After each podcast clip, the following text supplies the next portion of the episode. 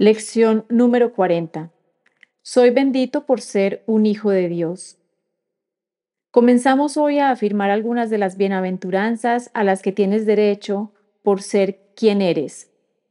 Hoy no se requieren largas sesiones de práctica, sino muchas cortas y frecuentes. Lo ideal sería una cada 10 minutos y se te exhorta a que trates de mantener este horario y a adherirte a él siempre que puedas. Si te olvidas, trata de nuevo. Si hay largas interrupciones, trata de nuevo. Siempre que te acuerdes, trata de nuevo.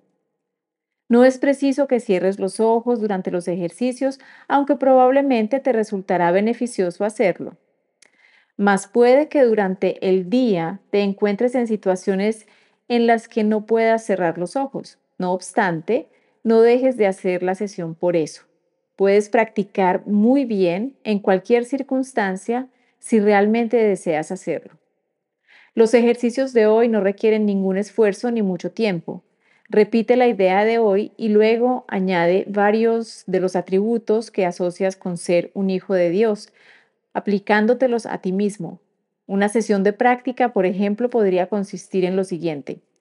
Soy bendito por ser un hijo de Dios soy feliz y estoy en paz, soy amoroso y estoy contento.